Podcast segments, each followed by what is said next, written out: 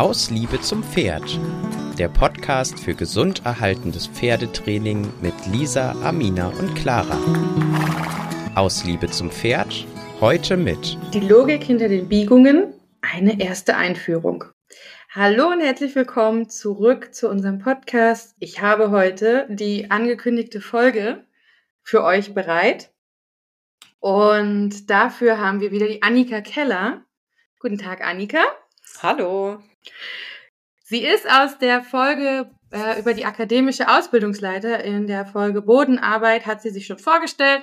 Wir haben da viel ähm, über ihren Werdegang und ihren Beruf gesprochen. Deswegen, wenn ihr mehr über Annika wissen wollt, hört da auf jeden Fall noch mal rein.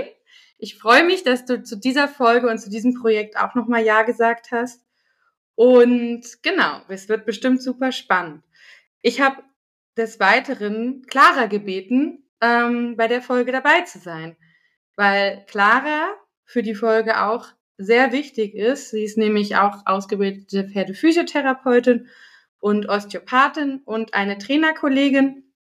Und deswegen dachte ich, wenn wir jetzt zu dritt sprechen, ich die Moderation mache, ich bin gerade in der Ausbildung zur Pferdephysiotherapeutin, wird das eine äh, ganz spannende und umfangreiche Runde. und genau, die ähm, ganze, das ganze Projekt, wir wissen noch nicht ganz genau, wie viele Folgen es werden, aber das orientiert sich an dem Buch Die Logik hinter den Biegungen, Gustav Steinbrecht neu erklärt von Ben Branderup und eben Annika Keller. Das ist erschienen 2016 im Kosmos Verlag in Stuttgart und sind die Gedankensammlungen dreier Autoren, die tiefgehend eben erklärt werden. Annika, kurze Frage an dich. Wie seid ihr auf die Idee gekommen, du und Ben dieses Buch zu verfassen? Ja, also Bent hatte das schon länger in Planung und ähm, hatte eben, so wie man ihn auch kennt, schon ja immer viel von Steinbrecht zitiert und der, ich wollte gerade sagen, verfolgt ihn in seinen Träumen, aber nee, begleitet ihn natürlich durch seine ähm, Reiter, durch seinen reiterlichen Werdegang auch mit vielen wichtigen Zitaten. Und ich sage mal so, wen begleitet Gustav Steinbrecht nicht, muss man ja eher sagen. Und ähm, da ihm aber bewusst ist, dass ja sehr viele Schwierigkeiten haben, dieses, ich sage jetzt mal, äh, die, die ältere Schrift, die ältere Sprache zu lesen und zu, zu interpretieren hatte er sich eben gedacht, das würde er ganz gerne mal machen und auch natürlich im Hinblick auf die akademische Reitkunst. Also wie könnten wir uns das erklären und übersetzen, was Gustav Steinbrecht eigentlich damals gesagt und gemeint hat. Und mh, hm, dann hatte ich eben das Glück, dass er mich gefragt hat, ob ich nicht gerne die äh, eben physiotherapeutische, osteopathische Sichtweise ähm, dazu bringen möchte, damit man eben aus, aus Sicht ja, des Physiologischen noch eine Erkl ein Erklärungsmodell einfach hat. Super. Daraus ist auch etwas sehr Schönes entstanden. Und in dem Buch ähm, geht es, wie gesagt, um den viel zitierten Gustav Steinbrecht, der auch ähm, nicht nur in der akademischen Reitkunst eben seine äh, Befürworter hat, sondern auch noch in vielen anderen Bereichen. Und wie würdest du, wenn du jetzt, wenn ich jetzt sagen würde, welche Bedeutung hat er noch heute, wie würdest du den Gustav Steinbrecht einordnen? Ich sage mal so, er ist ja einer der, der, der jüngeren Meister. Und ähm, ich habe tatsächlich das Buch von ihm äh, in zwei Versionen. Ähm, einmal äh, in äh, sozusagen normalerem Deutsch und einmal auch äh, in altdeutscher Schrift. Und ähm, ja, ich finde das, mir ist das sehr wichtig. Mir war das schon immer sehr nah. Ich konnte das gut nachvollziehen, was er gemeint hat. Äh, ich finde, wenn man ihn liest, also mir persönlich geht so, ich, ich lese das und ich spüre, was er meint. Also ich kann das irgendwie fühlen, was er meint. Natürlich muss man das auch mit Erfahrung füllen, also dass man irgendwie einen, einen abrufbaren Erfahrungswert dazu hat, gefühlsmäßig. Aber ähm, mir persönlich, ähm, ja, ist er einfach sehr, sehr wichtig, weil er sich orientiert hat, das hat er auch im Buch geschrieben, auch dass er sozusagen bedauert auf eine Art und Weise, dass es keinen Kappzaum mehr gibt.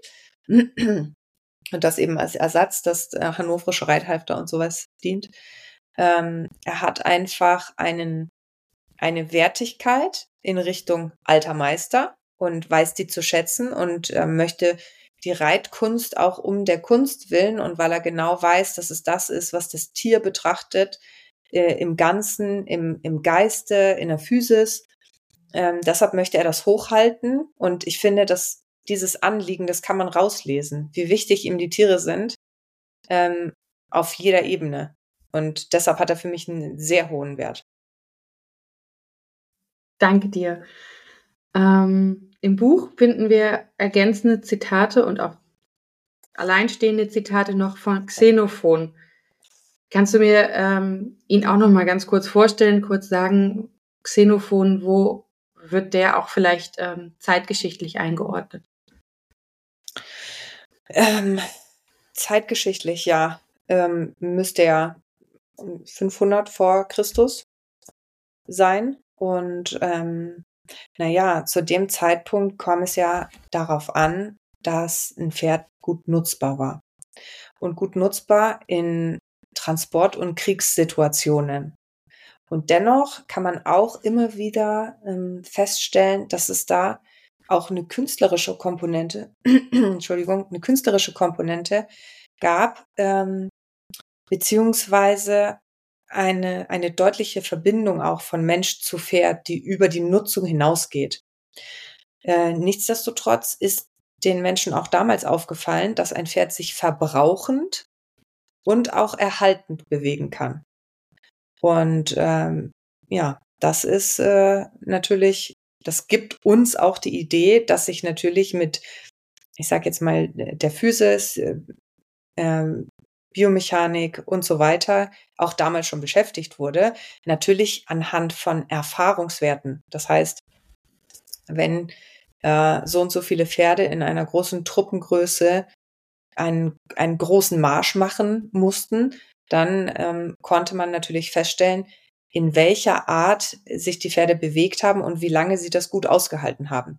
Wie sahen die Hufe aus und so weiter, wie hat sich das Pferd muskulär entwickelt, wie nutzbar ist es da noch angekommen.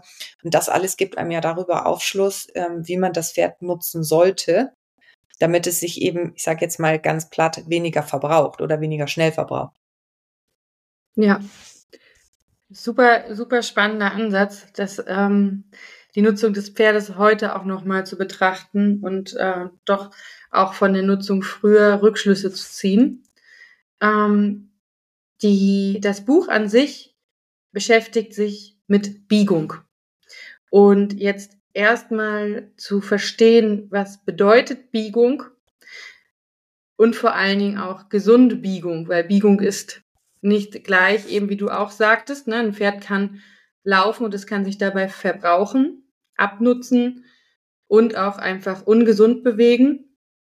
Und es kann sich aber auch durchaus ungesund biegen und dabei auch äh, Verschleißgeschichten haben. Und es kann sich aber auch gesund biegen. Und da wäre meine Frage an euch beiden, an euch beide auch mit eurem Therapeutenhintergrund, Biegung erstmal an sich zu definieren und dann nochmal die Abgrenzung zu einer gesunden Biegung, was das, was da alles dazugehört. Ja, wer von euch anfangen möchte. ja, ich kann gern anfangen. Ähm, also für mich, wenn ich jetzt Biegung beschreiben müsste, ist Biegung eigentlich recht unspektakulär. Also ich glaube, oftmals stellen sich viele Pferdebesitzer optisch gesehen da was viel spektakuläreres oder ja, irgendwie noch größer sichtbar, also eine größer sichtbare Bewegung vor, als sie manchmal in gesundem Zustand eigentlich ist. Ich erlebe das eben auch oft im Reha-Training, dass da oftmals auch das Wort Biegung äh, sehr auch auf Entsetzen, oh Gott, der darf sich aber noch nicht biegen, weil das ist ja schädlich für, was weiß ich was, der hatte gerade einen Sehenschaden gehabt und es kann ja auf gar keinen Fall sein und dass Biegung auch oftmals oder dieser Begriff Biegung oftmals eher anfangs auch manchmal auf Ablehnung stößt und fast schon oft auch als ungesund angesehen wird. Auch ja, dass manche Tierärzte ja auch sagen, okay, der darf sich auf gar keinen Fall ähm, schon früh irgendwie in den Biegungen oder in den Wendungen arbeiten. Und da ist oftmals nicht klar definiert, Wendung und Biegung, was ist jetzt eigentlich gemeint? Darf es keine engen Wendungen gehen oder darf es sich nicht biegen? Ähm, und da fände ich es schön, wenn die Pferdebesitzer einfach oder wenn wir es schaffen, den Pferdebesitzern noch mehr zu vermitteln, wie kann Biegung vielleicht auch gesund für mein Pferd sein und wie muss die Biegung aussehen, dass sie in dem Moment gesund für mein Pferd ist. Und ich glaube, das ist eben sehr individuell, ähm, je nachdem, was das Pferd für eine Problematik hat und wie viel Biegung dem Pferd in dem Moment gut tut. Annika, was würdest du, wie würdest du gesunde Biegung für dich definieren? Einmal gesunde Biegung ist das, was das Pferd ähm, ohne meine Einwirkung sowieso macht. Wenn es sich kratzt, wenn es sich wälzt, wenn es sich umdreht, ähm, wenn sich ähm, zwischen den Vorderbeinen am Bauch kratzt, äh, mit, mit der Nase, wenn sich in der Flanke kratzt. Also alles, was das Pferd von sich aus machen kann, ist prinzipiell schon mal gesund, weil das sollte die normale Bewegungskapazität vom Pferd sein. Und dann haben wir natürlich eine ähm, Möglichkeit, beziehungsweise auch möchten gerne das Pferd biegen, wenn wir es arbeiten. Und zwar einzig und allein deshalb, weil ein Pferd, wenn es auf einer Kreisbahn läuft, sich auf eine andere Art ausbalanciert, als es für uns als Reiter bequem wäre. Das ist jetzt mal ein Grund. Noch dazu, wenn wir es an einer langen Leine haben, also Longe und in einer Kreisbahn, sich selber biegen lassen, sage ich mal, also laufen lassen, wie es möchte, dann biegt es sich auch eher nicht so, wie wir uns das vorstellen oder wie es auch bequem wäre. Sieht auch nicht besonders gut aus. Manche Pferde kommen auch so in eine Schräglage, dass sie mit den äh, Beinen nach außen wegrutschen. Also das heißt, der natürliche Ausgleichsmechanismus von einem Pferd, wenn es auf der Kreisbahn läuft, entspricht nicht unbedingt dem, was angenehm ist, wenn wir drauf sitzen würden. Daher muss man ja auch ganz ehrlich sein, daher kommt es ja auch. Also keiner hat sich ja früher gedacht, er longiert einfach mal ein Pferd aus Spaß, obwohl er es nicht reiten will. So, das muss man sich ja bewusst machen. So, und da fällt eben einfach auf, das Pferd ähm, lehnt sich nach innen, also wie so ein Motorradfahrer quasi, und kippt eben rein. Und dadurch kriegt man natürlich auch, je höher das Tempo ist, unphysiologische Bewegungsrichtungen beziehungsweise Abnutzungen an den Beinen. Also wenn man das jetzt für immer so macht und es ist eben unbequem. So, und äh, dann geht es eigentlich darum, dass wir, wenn wir uns jetzt vorstellen, das Pferd lehnt sich total nach innen und die ganzen Dornfortsätze, also teilweise lehnen sich Pferde ja so weit, dass man die Rückenlinie komplett sehen kann nach innen. Dann gucke ich also dem Pferd auf die Rückenlinie und wenn ich mir jetzt vorstelle, was eigentlich ideal wäre, was wir jetzt Biegung nennen und was wir auch uns eben vorgestellt haben, weil das Pferd kann sich ja auch kratzen, ohne hinzufallen, ähm, dann würden wir diese ganze Wirbelsäule von dieser Schieflage aufrichten, dass die Dornfortsätze wieder nach oben in den Himmel gucken. Und die Biegung würde dann in der Draufsicht stattfinden, also wenn wir von oben auf das Pferd raufschauen und nicht mehr so sehr äh, dadurch, dass das Pferd sich lehnt in den Zirkel. Und das Interessante ist, wenn das Pferd das macht, kann es plötzlich einen Zirkel gehen ohne Scherkräfte ähm, oder also es muss sich den Scherkräften dadurch entgegenstemmen und die Scherkräfte haben dann auch nicht mehr so großen Einfluss auf das Pferd. Und das Interessante ist auch, wenn diese Längsbiegung so stattfindet, findet auch fast wie von selbst, also wenn die passt, findet fast wie von selbst eine ähm, vertikale Biegung statt. Das heißt, wir nennen das ja Aufwölben der Oberlinie. Also da kann sich das Pferd ja auch runden, wie man so schön sagt. Und das ist super interessant, finde ich. Also wenn man schafft, diese Dysbalance aus diesem Kippen und Motorradartigen reinfallen, ähm, eben natürlich über Hilfengebung und Ausbildung des Pferdes ähm, beizubringen, dann findet fast, ich sag mal, die Rundung der Oberlinie automatisch statt durch dieses Gleich Seitengleichgewicht. Ja, und äh, da haben wir eigentlich dann schon einen Riesenteil geschafft. Und super interessant ist zu wissen, viele sagen immer, ja, das muss das Pferd erst lernen und das können die Muskeln alle nicht. Nee, nee. Also ein geschickter Ausbilder, der dem Pferd es, ich sag mal, geschickt und schnell beibringen kann, wie es das machen soll. Es erfordert nämlich gar nicht so viel Muskelkraft. Muskelkraft erfordert Ausweichbewegung, also dieses Reinkippen erfordert viel mehr Muskelkraft, als wenn das Pferd lernen kann, ähm, echt gebogen auf einer Kreislinie zu gehen. Und das, das ist halt das Interessante. Ja. Das ist ja auch das Spannende, seitdem ich Pferde auch anders ausbilde, ähm, also eben auch nach diesem, nach diesem Konzept, ist für die, wenn du das Pferd in der Bodenarbeit hattest, ist es fürs ist es kein großer Schritt mehr, ähm, dann drauf zu sitzen, weil das Pferd ja. sich innerhalb dessen schon so sicher ist und du da eigentlich nur noch drauf sitzt und das Pferd, okay, ist eine weitere ja. Position, dann bist du halt jetzt von oben dabei.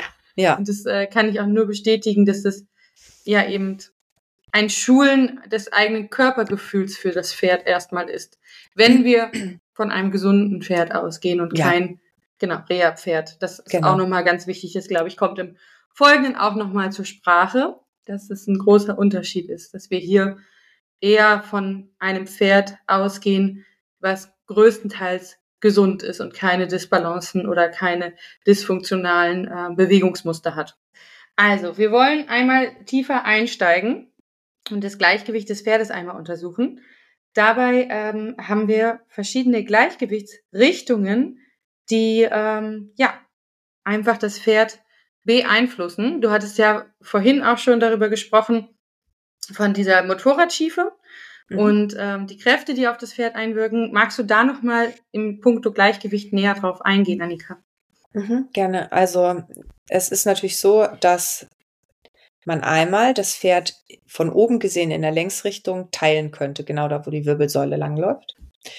Ähm, dann könnte man sagen, es gibt eben ein seitliches Gleichgewicht, also jeweils die äußeren Beinpaare oder das äußere Beinpaar, mhm. das äh, also oder innere Beinpaar, je nachdem, ähm, kann unterschiedliche Belastungssituationen erfahren, je nachdem, ähm, wie das Pferd eben im Gleichgewicht ausgerichtet ist. So wie ich es eben beschrieben habe, würde dann ähm, quasi, wenn das Pferd nach innen kippt, die inneren Beinpaare die höhere, das innere Beinpaar die höhere Belastung abkriegen, weil sich das Pferd dort rauflehnt.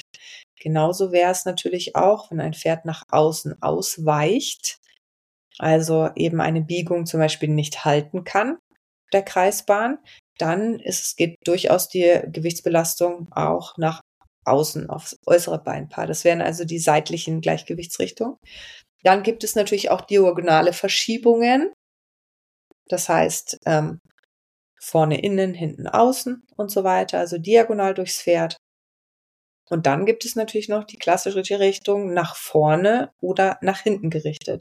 Das heißt, ein Pferd, was eher, ich sage jetzt mal, vorne überkippt, also seinem Gleichgewichtsschwerpunkt hinterher fällt nach vorne. Ähm, oder ein Pferd, was sich schon, ich sage jetzt mal, in, in einem mittleren Rahmen mehr mittig hält. Man könnte es auch äh, horizontales Gleichgewicht nennen. Und dann gibt es natürlich die Gleichgewichtsrichtung, äh, die wir uns alle so ein bisschen mehr wünschen, wenn wir ehrlich sind, nämlich dass ähm, das Pferd vom Schwerpunkt her mehr nach hinten gerichtet ist. Also einfach nur von der, vom ganzen von der ganzen Ausrichtung und vom Halten her. Ne? Mhm. Okay, und dann magst, haben wir. Magst du noch was ergänzen, Clara? Clara, ja. Ähm, also im, ja, im Prinzip zu den ganzen äh, Richtungen, die es gibt, da stimme ich dir auf jeden Fall zu. Ich finde, was mir immer noch ganz gut als inneres äh, Bild hilft, gerade auch für dieses seitliche Gleichgewicht und auch ähm, gerade für dieses Thema, wie viel Biegung brauche ich. Also ich versuche auch meinen Reitern, die auf dem die auf dem Pferd sitzen, auch immer zu sagen, dass sie sich vorstellen sollen, also dass sie als Mensch ähm, wie auf so einem Dönerspieß aufgespießt sind. Und gerade bei so Reitern, die halt immer, jetzt tue ich es hier vor, dabei können es die Podcast-Zuhörer gar nicht sehen, Ja, aber das ähm, macht nichts. Dadurch kann man es vielleicht, wird das Gefühl dadurch auch besser übertragen, ja. dass du es uns zeigst. Also Clara wird gerade zum Dönerspieß für ich alle, die es nicht zum sehen. Dönerspieß und äh, drehe mich nur um meine eigene Achse rum, gerade bei so Reitern, äh, die auch ganz gerne mal zur einen oder zur anderen Seite verkippen. Und so versuche ich denen auch immer das Gefühl zu geben. Und genau das soll dein Pferd nämlich auch nicht machen. Ähm, nämlich auch nicht quasi zur einen mhm. oder zur anderen Seite verkippen mit den Dornfortsätzen, sondern halt eigentlich wirklich gerade in dieser Rotation bleiben. Ja, richtig gut. Ich habe auch noch mal so ein lustiges Praxisbeispiel und zwar ähm, stelle ich mir vor, das Pferd hat eine Bowlingkugel und diese Bowlingkugel ähm, ist, ist halt das Zentrum des Gleichgewichtes und dann frage ich auch manchmal in der Bodenarbeit oder bei der Longe, wo ist denn jetzt gerade die Bowlingkugel? Mhm. Und dann äh, können wir auch sehen, wie das dann ähm, sich verschiebt. Und wenn man sich diese Bowlingkugel vorstellt, wie sie durch, durch das Pferd durchgeht, dann kann man immer ganz gut sehen, aha, okay, da ist sie. Und wenn wir das und das machen, wohin geht sie dann? Also, das ist auch nochmal. Total gute innere Bilder, die ihr genau. habt. Sehr, voll schön, ja. ja, das, äh, die gerade die inneren Bilder ist im Unterrichten auch ein Gamechanger für viele Kunden, habe ich das mhm. Gefühl. Mhm. Ja. Ja. Super. Dann haben wir, glaube ich, äh, Praxis und Erklärungen super zusammengebracht. Jetzt würde ich einmal noch gerne, wenn wir über das Gleichgewicht des Pferdes sprechen, auch nochmal darauf eingehen, ähm, welche Funktionen Vorder- und Hintergliedmaßen eigentlich erfüllen können ähm, und wo sie sozusagen zum Tragen kommen für das Gleichgewicht des Pferdes, um es eben auch zu verbessern. Ne? Also das Pferd hat irgendwie immer auch in den Ausgleichbewegungen muss es ja irgendwie Gleichgewicht haben sonst würde es hinfallen und umkippen. Das heißt aber nicht, dass es erstrebenswert ist für ein Reitpferd. Eben müssten wir es dann eben trainieren und ähm, da muss uns bewusst sein, welche Funktion einfach die Vorder- und Hintergliedmaßen haben. Frage ja, also ja, genau. Die, die Vordergliedmaße hält ja eigentlich prinzipiell im besten Fall das Pferd den Rumpf vom Boden weg. Hat sozusagen eine Stemmaufgabe. Ähm, und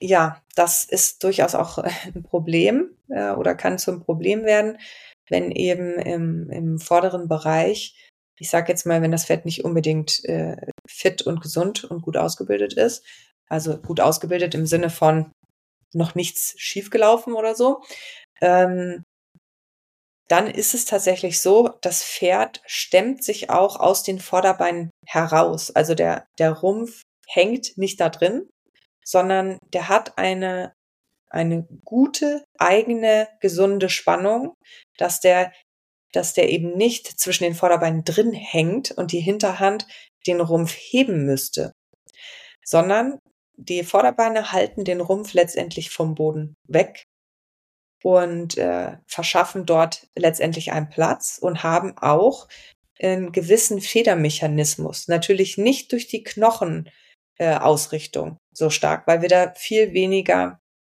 ähm, äh, Federrichtungen im Sinne von Dreiecken zueinander haben.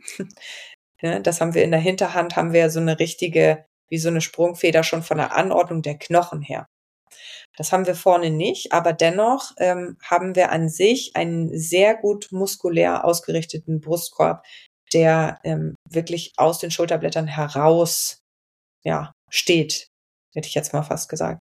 Und die Hinterhand ist letztendlich äh, in, in dem Fall ja Bewegungsgeber, Schuberzeuger, also ganz klare natürliche Aktion der Hinterhand ist zu schieben.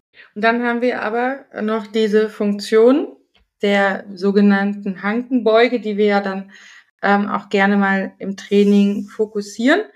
Ähm, das ist ja dieses, diese Fähigkeit im Endeffekt, sich vom, vom Boden abzustoßen, eben vorwärts zu gehen. Und ähm, Clara, kannst du da nochmal zu dieser Konstruktion was sagen? Du meinst jetzt zur äh, Spannsägekonstruktion? Mhm, genau. Also im Prinzip, das war ja auch schon so ein bisschen das, was Annika beschrieben hat. Haben genau. wir ja bei der Hinterhand einfach eine andere Winklung genau. als bei der Vorderhand. Das heißt, die Vorderhand ist, wenn man so sagen kann, da sind die Knochen einfach steiler aufeinander gestellt und in der Hinterhand haben wir ja, ähm, ja immer diese, kann man es beschreiben, diese Dreiecks Winkel. Winkel. Ja. Ähm, und das führt dann eben auch dazu, dass sich zum Beispiel ähm, Sprunggelenk und Kniegelenk nicht unabhängig voneinander ähm, beugen oder strecken können. Das heißt, wir haben immer eine Beugung, die gleichzeitig funktioniert und deshalb auch wie so eine Art Feder fungiert und oder die man sich so als Art Feder vorstellen kann. Und dadurch entsteht dann eben der Schub nach vorne. Ja. Was ich auch noch sehr, sehr spannend finde, ist einfach das Zitat aus dem Buch. Der Wert einer Lektion ist einzig und allein darin zu bemessen, ob und inwiefern sie die Grundgangarten und das Gebäude des Pferdes verbessern kann. Stichwort Lektion gegen Antilektionen. Ähm, ist, genau, müssen wir vielleicht noch mal ganz kurz definieren. Für, für mich ist es sehr logisch, aber vielleicht mögt ihr es noch mal kurz ähm, beschreiben, was damit gemeint ist. Oh, das ist total schwierig, weil ähm, wenn man das so pauschalisiert, ähm, dann kann das eigentlich nicht zur Realität passen, weil leider ist es so, über den Weg des Lernens, dass die ein oder andere Lektion ähm, im Laufe ihrer Ausbildungszeit vielleicht noch nicht perfekt und vielleicht manchmal sogar gar nicht unbedingt zuträglich wäre, wenn man das jetzt die ganze Zeit übt. Habe ich aber ein gesundes Pferd, was auch die Phase des Lernens und des Unperfektens, ich sage jetzt mal, einfach gut das heißt kompensieren kann oder einfach normal hinnehmen kann, dann habe ich kein Problem und komme ja auch durchaus ähm, dann hoffentlich zu, zu dem Teil äh, oder zu dem Moment, wo die Lektion das Pferd wirklich verbessert.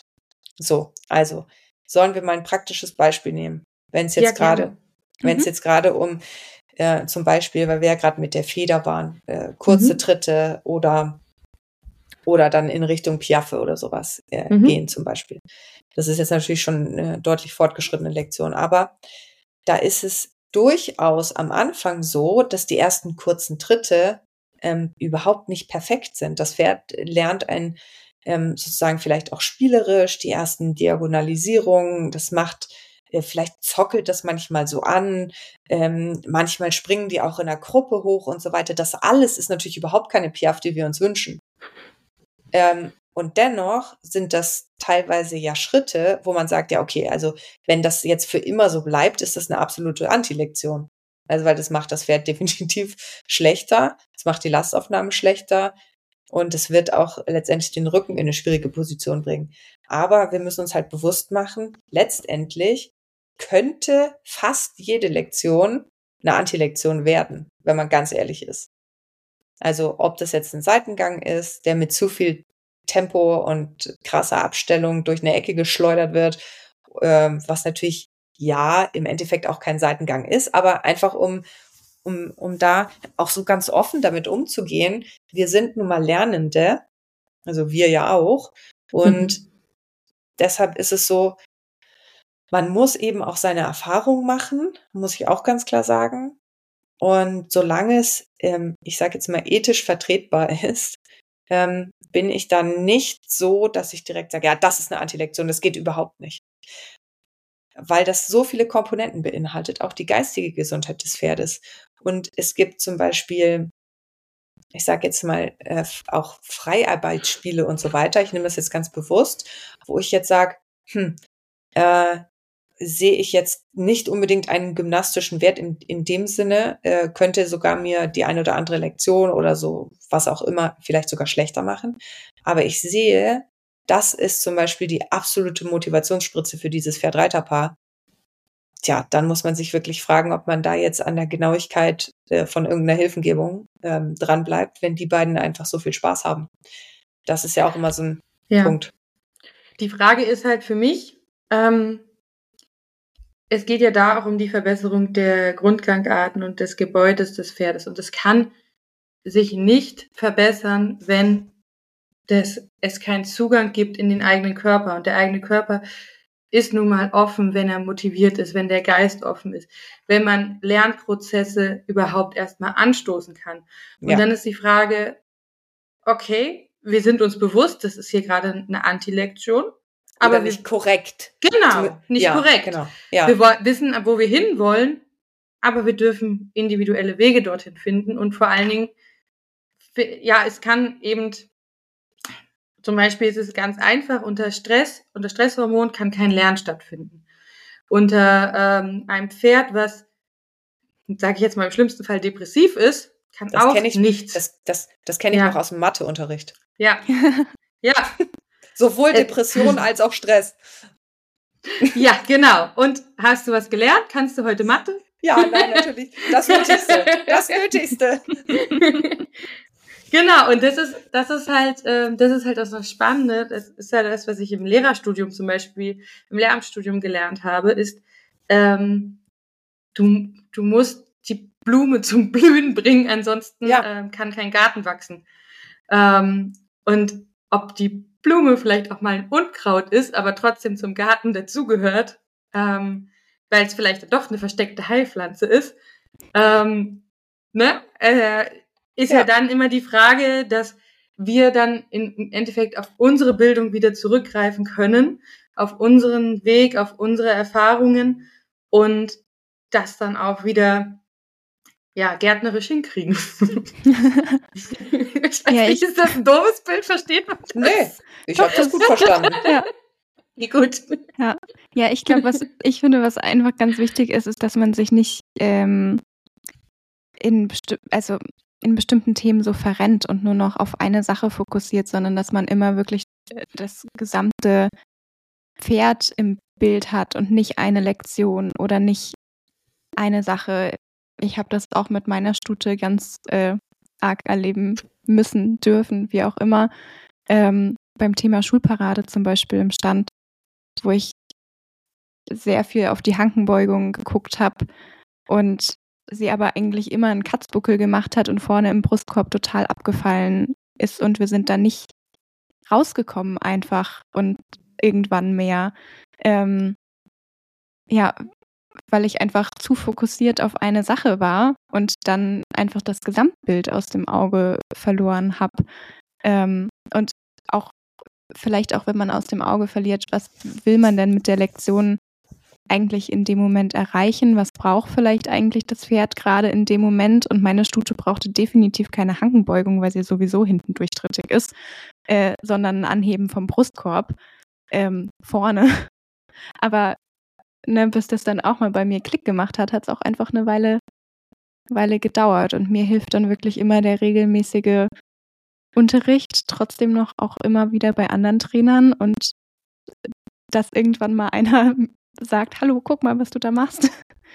ähm, ja, dass man sich einfach nicht in so ein, ein Ding verrennt, sondern einfach immer das Gesamtbild so im Blick behält. Ja. Aber das ist ja Was das ich noch- Schwere, ne? Ja. Hm? Das ist ja Ja, total ja, das ist das Schwere. ja, Das ist total das Schwere. Und ich, äh, als kleine Ergänzung muss ich nur sagen, ich glaube, dass das ein unvermeidbarer Prozess ist, dass man sich verrennt. Ich, ich glaube auch, dass das super nötig ist, weil sonst hättest du die Erfahrung ja auch nicht. Und ähm, ich habe das Gefühl, dass man sich am Anfang in seiner Ausbildung als Reiter immer wieder in absolute Sackgassen arbeitet. Also mir ging das so. Ich spreche ja für mich. Man arbeitet sich total in eine Sackgasse, blind, fast blindlings. Dann stellt man fest, ach du Scheiße. Da muss ich jetzt rückwärts raus. Dann findet man häufig alles, was man, obwohl es nur bis zum Teil, also es war, nehmen wir mal einen roten Faden und zickzack Weg darüber hinweg. Und man verrennt sich komplett statt weiter auf dem roten Faden nach rechts in eine absolute Sackgasse. Der Weg war am Anfang eigentlich noch ganz okay. Irgendwann war es zu doll. Dann sagt man, oh Gott, das war ja total falsch. Man schmeißt alles über den Haufen und geht komplett nach links in die Sackgasse, bis man sich denkt, scheiße, also alles von dem Weg nach rechts war auch nicht schlecht, weil jetzt brauche ich nämlich wieder den Weg nach rechts, um wieder Ja. auf den roten Faden zu kommen. Und Ja. dann habe ich ähm, das Gefühl, im besten Fall schafft man es, dass man nicht mehr so extreme Ausschläge in die Sackgassen hat und man bleibt etwas näher am roten Faden dran. Das ist für mich sozusagen diesen Überblick behalten, dass man sagt, okay, ich muss jetzt auch nochmal in die andere Richtung gucken. Ich brauche immer, die Welt muss ja im Gleichgewicht sein. Das heißt, wenn ich das, wenn ich viel Aufrichtung habe, muss ich prüfen, kann sich das Pferd auch dehnen. Wenn ich viel Dehnung habe, muss ich gucken, kann sich das Pferd auch aufrichten. Das ist jetzt das total banales Beispiel, aber es braucht nun mal Yin und Yang. Und ja. wenn das nicht ausgewogen ist, wird es kommen, dass es einem auf die Füße fällt. Was ich gerne nochmal anbringen möchte, ist ähm, auch nochmal der Weg der verschiedenen Lerntypen. Also ich äh, erlebe immer mehr und mehr auch, äh, dass Ergotherapie für Pferde auch ein ganz großes Thema ist. Und ähm, da sage ich auch, okay, wir müssen mal ins Gelände, wir müssen mal Slalom um die Bäume am langen Zügel, ähm, auch am besten das Pferd mal selber entdecken lassen.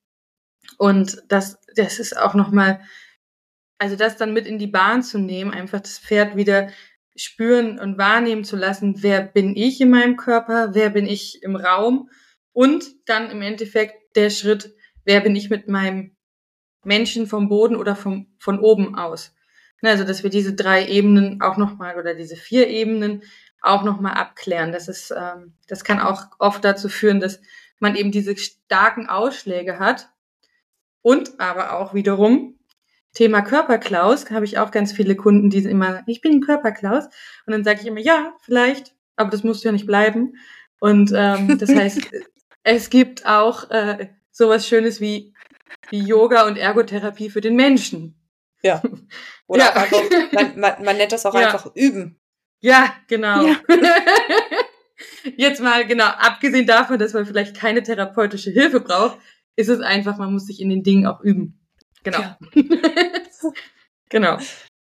Ja. So viel dazu. Danke für den Austausch. Jetzt habe ich noch ein nächstes Schlagwort.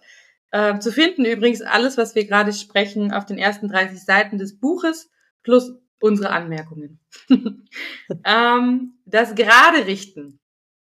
Definition von gerade und vorwärts würde ich gerne einmal mit euch reflektieren. Ähm, habt ihr eine, eine ganz einfache Definition für gerade? Was ist gerade? Heißt gerade gerade Linie? Kann man auch gebogen gerade sein? Heißt vorwärts, wir fallen auf die Vorhand? Oder gibt es auch ein Vorwärts im Gleichgewicht?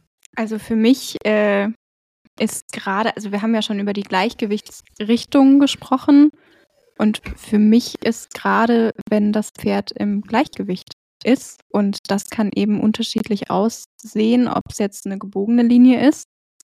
Ähm, dann brauche ich Biegung, um mein Pferd gerade zu richten. Oder ob ich auf einer geraden Linie bin.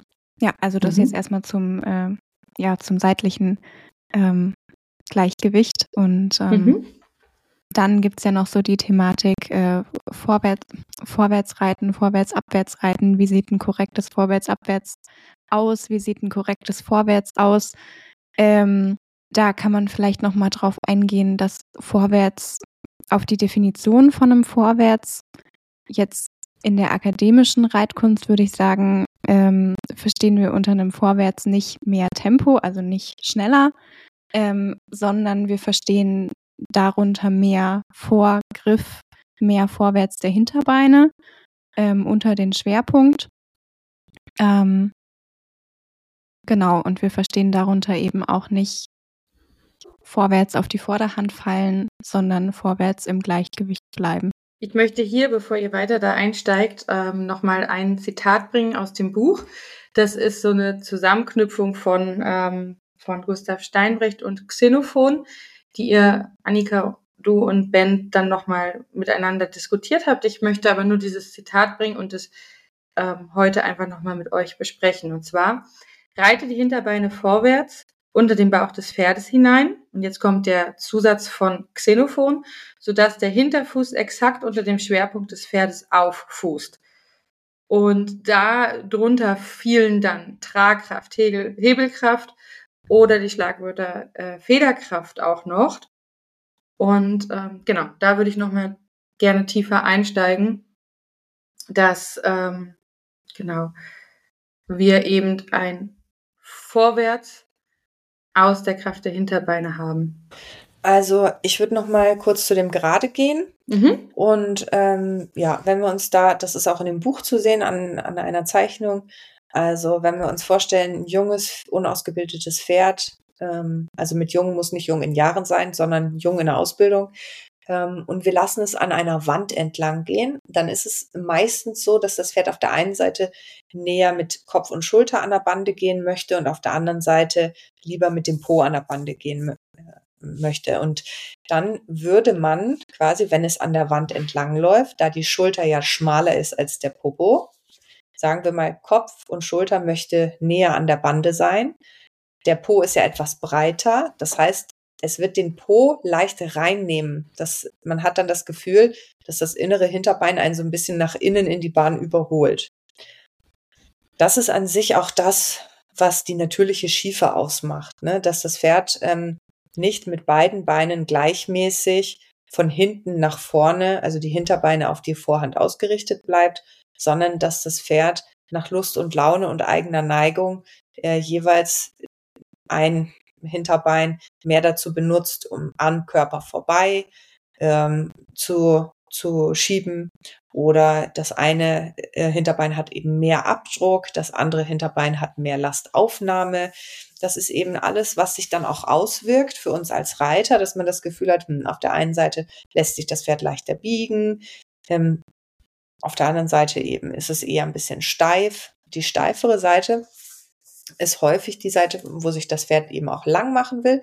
Das ist relativ häufig das äh, zunächst das stärkere Hinterbein. Also das Bein, was stark schiebt, wird dafür sorgen, dass die Seite eher gerade bleibt. Das, was schieben will, da möchte das Bein hinten raus und auch das Becken dann im deutlichen Schub geht eher nach hinten raus. Das heißt, die Hüfte drückt nach hinten raus, anstatt sich nach vorne, ich sage jetzt mal klein und hohl zu machen. Und da das ist tatsächlich relativ häufig das rechte Hinterbein, ähm, was ein bisschen stärker im Schub ist. Meine Beobachtung. Und ähm, ja, so hat man dann auf jeden Fall äh, schon, wenn man an der Wand entlang reitet, einen Eindruck davon, wie schief ist das Pferd. So. Und dann wäre aus dieser Betrachtungsweise jewe jeweils das Gerade, wenn ich genau diese Neigung korrigiere. Also wenn ich es schaffe, dort, wo das Pferd mit der Schulter näher an der Bande gehen möchte, die Schulter etwas weiter wegzubekommen von der Bande, sagen wir mal leicht schultervorartig, dann hätte ich theoretisch die Vorhand auf die Hinterhand ausgerichtet. Mit der Hinterhand weiter nichts gemacht. Die bleibt da, die war ja ein bisschen weiter drin, logischerweise. Die Schulter kommt dann etwas weiter von der Bande weg und wäre dann sozusagen gerade ausgerichtet, obwohl das Pferd ja in sich gebogen ist, also was Clara eben gesagt hat, Gerade richten hat nichts damit zu tun, dass das Pferd gerade wie ein Stock ist. Ähm, und das wäre dann sozusagen in Bewegungsrichtung gerade gerichtet. Die gerade Richtung bezieht sich in Wirklichkeit auf die Aktivität der Hinterbeine. Also was machen die?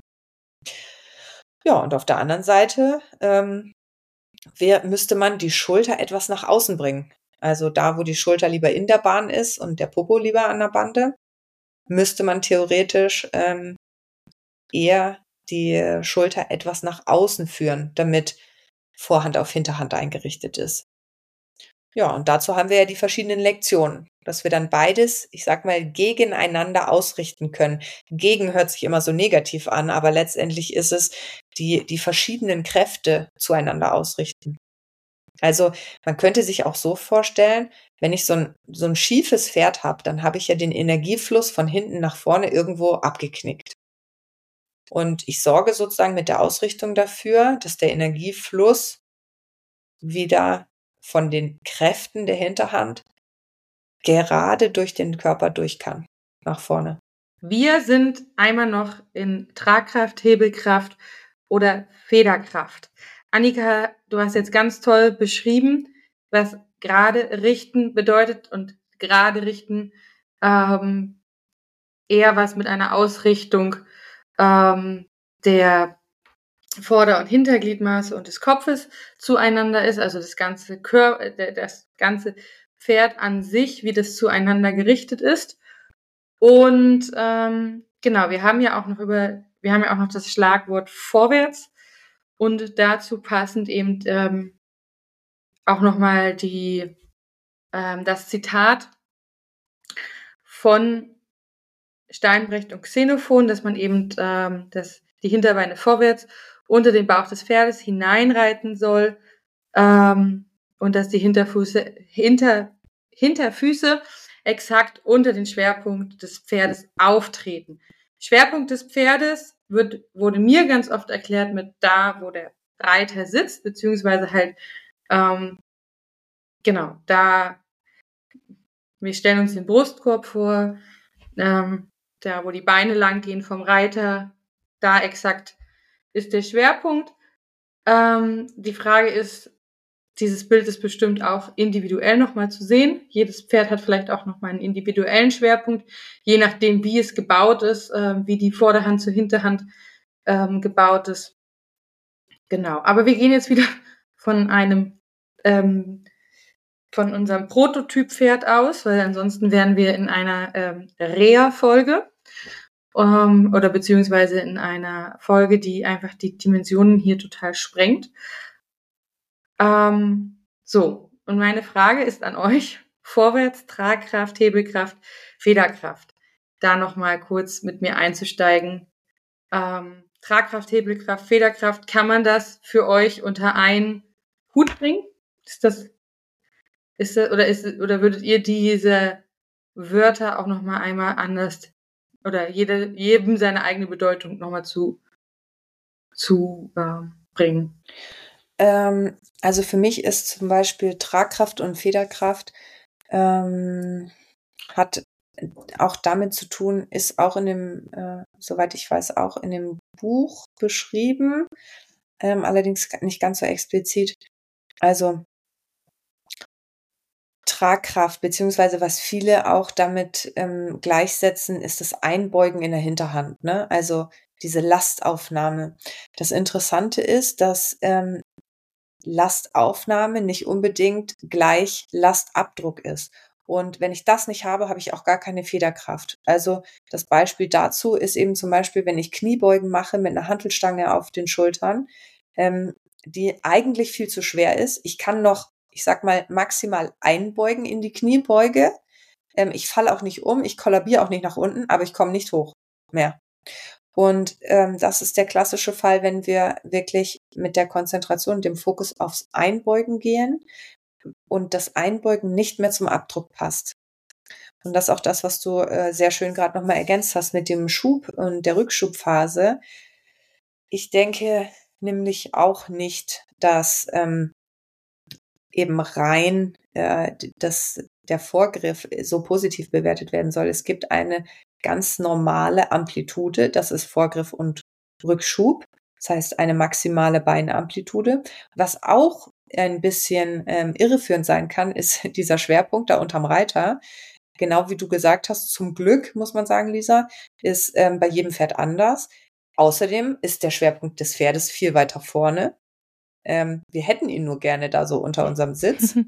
ja, ja, auch nochmal ähm, ganz wichtig. Ja, und ähm, und das Ding ist ja, wenn ich mein Pferd, äh, wenn ich einen, ich sage jetzt mal ausdrucksstarken Warmblüter durch die Halle jage, ähm, dann kommt der Fuß auch da auf, ungefähr, wo ich sitze.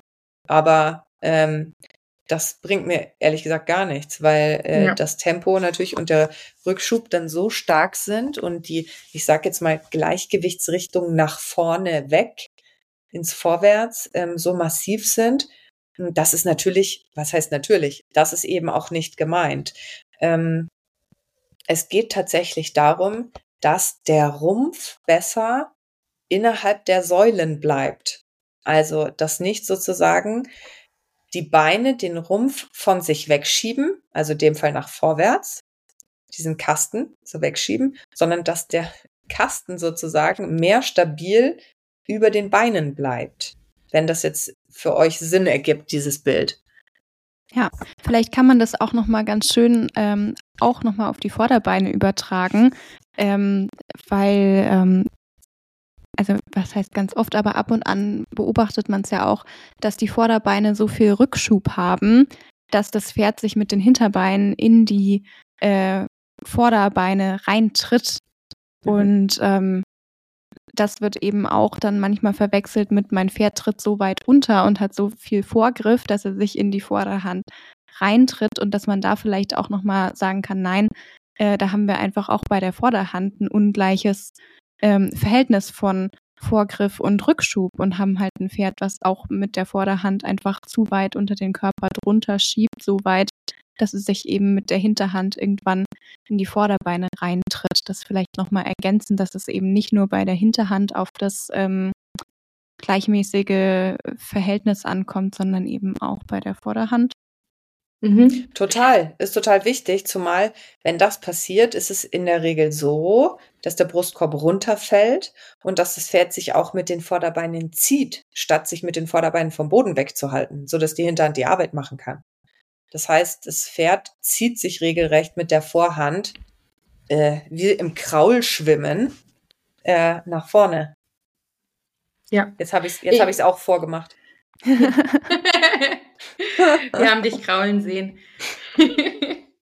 ich würde gerne dann einmal mit euch da nochmal kurz reingehen, weil da gibt es auch im Buch zwei sehr, sehr eindrucksvolle Bilder. Und das ähm, geht im Grunde genommen um den Bewegungsfluss, den ihr jetzt eigentlich schon mal sehr schön beide ähm, nochmal beschrieben habt. Und es gibt sozusagen da im Buch auch die Gliederung des vorwärts gerittenen Pferdes und des rückwärts gerittenen Pferdes. Und ich finde es auch schön, dass ihr beide nochmal beschrieben habt, dass auch bei einem rückwärts gerittenen Pferd ähm, der Vorschub der Hinterhand so weit nach vorne gehen kann, dass es sich eben in die Vorderbeine hineinzieht. Also dass es, dass es bei einem bewegungsstarken Warmblüter sozusagen so aussehen kann, als ob es trotzdem irgendwie reinfußt, aber dadurch das Gleichgewicht der Vorhand trotzdem nicht zusammenpasst und es trotzdem eher zu dem rückwärts gerittenen Pferd kommt, wo eben dann der Abfall ähm, nach unten in den Boden passiert. Mhm. Ähm, genau. Und ich möchte einfach nur mal kurz noch, dass wir hier abschließend eine kurze, woran erkenne ich ein vorwärts gerittenes Pferd? Ich habe jetzt gerade noch mal drüber nachgedacht, ähm, worauf ich einfach jetzt mal abgesehen davon, ähm, dass ich es mir natürlich in der Bewegung anschauen kann, aber vielleicht auch noch mal, dass ich mir das Pferd auch einfach muskulär ähm, im Stand schon mal anschauen kann ähm, und da schon mal anschauen kann, ähm, habe ich ein ausgewogenes Gleichgewicht an Rückführergruppen und Vorführergruppen der Muskulatur? Oder ist die rückführende Muskulatur die, die ähm, eher ausgeprägt oder eher ähm, verspannt ist bei meinem Pferd?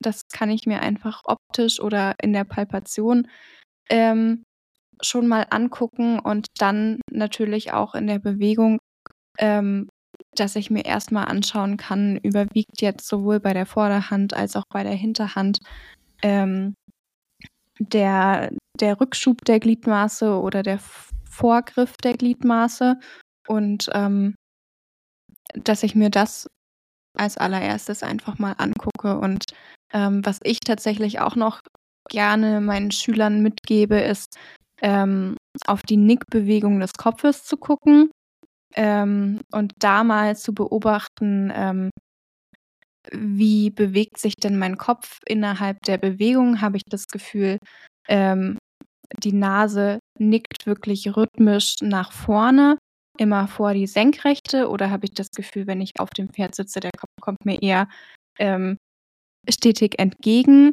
Ähm, und ich habe eher so eine rückwärts wirkende ähm, Nickbewegung oder habe ich die Nickbewegung eher nach hinten unten. Ich finde, da kann man schon auch ähm, vielleicht, wenn man noch nicht so einen geschulten Blick hat, schon ganz gut erkennen, wie kommt denn gerade mein Schwung hinten von der Hinterhand vorne an. Annika, Willst ja. du noch was ergänzen oder willst du dich um das rückwärts gerittene Pferd kümmern? Weißt, wie willst du dich das? um das rückwärts gerittene Pferd kümmern? ähm, naja, wir haben es gerade eigentlich schon ähm, so ein bisschen gesagt. Ja, also, ihr habt es schon sehr, sehr gut beschrieben, genau. Aber es gibt natürlich noch eine andere Form von rückwärts gerittenem mhm. Pferd. Und das ist zum Beispiel mhm. ähm, die Verwechslung von langsam und versammelt. Das heißt, ein Pferd, was äh, nahezu gar keinen Vorgriff, aber auch entweder gar keinen Rückschub, also nur noch so ganz zacklige, kurze Tritte. Davon gibt es natürlich verschiedene Variationen, aber es gibt durchaus auch keinen Vorgriff und viel Rückschub. Ähm, das ist auch durchaus rückwärts geritten. Also, ähm, ich weiß nicht, dass diese, es ist ein bisschen schwierig zu erklären und andererseits ist es gar nicht schwierig. Ich finde, wenn man drauf guckt, sieht es einfach richtig oder falsch aus. Ähm, das ist natürlich sehr irreführend jetzt die Aussage, aber es ist tatsächlich so, ich sag mal, wenn der, es war jetzt gerade schon ein gutes Beispiel mit den Muskul Muskulaturgruppen, die man sich anschauen kann, ähm, wenn man das Pferd jetzt im Stand betrachtet, auch wenn das Pferd frei läuft, man, ähm, wenn man das jetzt zusammenbringt, zum Beispiel mit deinem inneren Bild von der Kugel, also hat eine Bowlingkugel im Körper, man guckt sich das Pferd freilaufend an, da kriegt man eine gute Idee zum Beispiel, wo befindet sich die Bowlingkugel. Und dann kriegt man auch eine gute Idee, okay, die befindet sich äh, ziemlich weit vorne ähm, und überhaupt nicht mittig. Und ähm, es es ist zum Beispiel, was zum Thema Federkraft passt auch gut dazu, was das Visuelle jetzt angeht.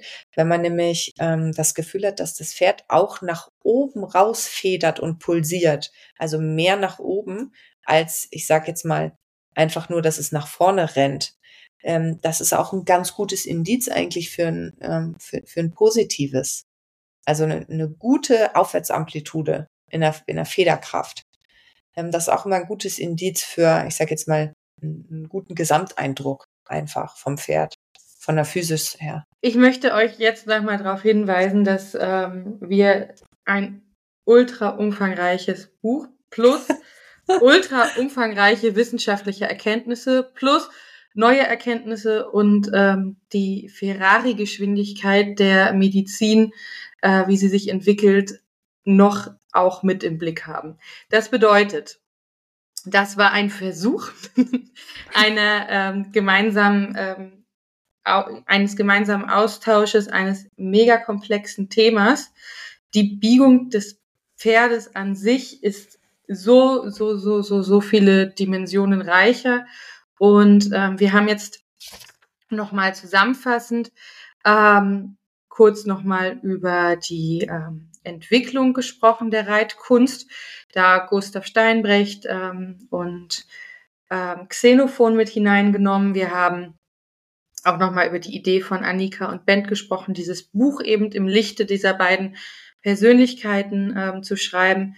Wir haben ähm, über gesunde Biegung gesprochen, über das Gleichgewicht des Pferdes, über das gerade Richten und den Bewegungsfluss und ähm, sind damit wenn man das jetzt in Prozenten sieht, bei, wenn wir Glück haben, 10 Prozent des ganzen Themas. Und ähm, genau, Annika, ich hoffe, du bleibst dabei, dass du uns weiterhin begleitest. Wir ja, wollen total dann nämlich, gerne. Wir, ja. Können ja mal, wir können ja mal die Reaktionen abwarten. Und, genau, und, genau. Und, ja. und wenn alle sagen, da habe ich jetzt ehrlich gesagt, sorry, das höre ich mir nicht nochmal an, dieses Geschwafel. Dann haben wir, dann, dann sage ich mal, dann, dann lassen wir es einfach still und heimlich dabei bewenden.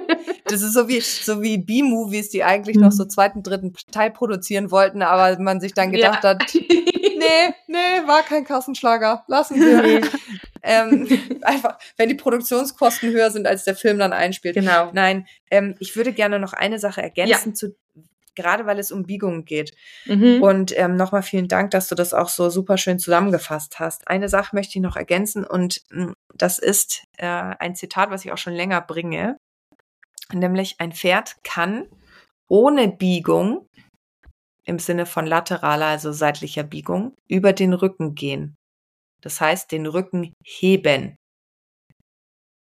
Aber es gibt kein korrekt gebogenes Pferd, was nicht über den Rücken geht. Das muss man sich jetzt mal hm. so ein bisschen äh, auf der Zunge zergehen lassen. Also, wenn ein Pferd korrekt gebogen, gebogen ist, geht es durch die Biegungsaktivität und die, an, das Ansprechen der Bauchmuskulatur innerhalb der Biegung, bekommt man den Rücken gehoben. Wenn es eine korrekte Biegung ist. Nicht, wenn Hals abgeknickt, Ausweichbewegung und so weiter und so weiter. Aber, und das muss man sich immer wieder bewusst machen, ein Pferd braucht uns nicht, um den Rücken zu heben. Das ist wahnsinnig wichtig. Ein Pferd, was in, gesund ist, körperlich, kann ohne Biegung den Rücken heben. Und das ist wahnsinnig wichtig, um auch genug Demut zu zeigen in der Pferdeausbildung, denn in der Regel arbeiten wir die Probleme da rein. Und, und arbeiten uns daran ab, dass wir selber an der Reitkunst wachsen wollen und interpretieren manchmal auch Probleme in das Pferd, die ohne uns überhaupt nicht da wären. Und das äh, finde ich wahnsinnig wichtig. Ähm, Nichtsdestotrotz, ich finde auch, dass die Pferde wahnsinnig viel davon haben, weil ähm, ich finde auch, dass die Pferde total wachsen im Austausch mit uns Menschen. Und aber das war mir nochmal wichtig zu sagen, ähm, dass damit niemand denkt, ein Pferd kann den Rücken nicht heben, wenn es nicht gebogen ist. Das ist einfach Quatsch. Ja. Ja. ja. Oder dass auch nur Seitengänge dazu führen. Das ist ja auch ganz gerne nochmal in den Köpfen der Menschen. Wir müssen unbedingt Seitengänge machen. Ähm, genau. Deswegen haben wir uns eben überlegt, wir sprechen eben in äh, mehreren Teilen über die Biegung und wir waren jetzt tatsächlich auf der Ebene einfach erstmal äh, ein gemeinsames Verständnis zu schaffen für ähm, Physis oder ja, ich kann es gerade nicht besser zusammenfassen, aber wir haben ja. Ein gemeinsames Verständnis irgendwie geschaffen und äh, genau sind aber an die Biegung an sich, was du jetzt alles angesprochen hast, laterale Biegung und ähm, Stellung des Kopfes und ähm, die ganzen Geschichten, die dazugehören, eben noch nicht rangegangen. Dennoch ähm, wichtig und richtig, dass wir diese Schritte gehen. Und genau, Trial and Error, schrei schreibt uns, wie ihr diese Folge fandet, ob ihr Lust auf mehr habt, ob die äh, euch mehr Fragezeichen als Ausrufezeichen gebracht hat. Das ist auch nochmal ganz wichtig. Und ähm, genau, und schreibt uns gerne über die Kanäle, ähm, auch gerne über Instagram oder genau, in den Shownotes findet ihr alle ähm, Informationen und Links zu unseren Websites, E-Mail-Adressen und wie ihr uns kontaktieren könnt. Ähm, genau, wir wollen dieses äh, komplexe Thema gern für euch verständlich machen und ähm, genau, sind motiviert, dran zu bleiben, aber das lebt jetzt auch davon, was ihr dazu sagt. genau. Und deswegen bedanke ich mich bei Clara und Annika ganz dolle. Dankeschön. Ich danke, danke auch, dir. auch für deine ja. fleißige Vorbereitung und deine super gute Durchmoderation. Ja, ja, ich hoffe, ich muss mir das nochmal anhören. es ist wirklich nicht einfach gewesen, das Ganze vorzubereiten, aber ich habe es gerne gemacht und ich habe das Ganze ja auch ins Leben gerufen, weil ich das ähm, so spannend finde und so wichtig, dass man sich darüber unterhält. Schön. Genau. Noch Abschlussworte von euch beiden? Nein, von Nein. mir nicht. Nein, es ist jetzt mir, auch schon spät. Mir reicht's. Genau. Ja. Also für alle Zuhörer, die jetzt vielleicht äh, schön in der Mittagszeit diese Folge hören, es ist 21.46 Uhr für uns und ich glaube, wir gehen jetzt schlafen. Auf jeden Fall. Gut. Also genau, schreibt uns, äh, folgt uns und äh, ja, das übliche Plam Plam. Und ich wünsche euch noch einen schönen Abend und hoffentlich bis zur nächsten Folge. bis dann. Bis, bis dann. dann.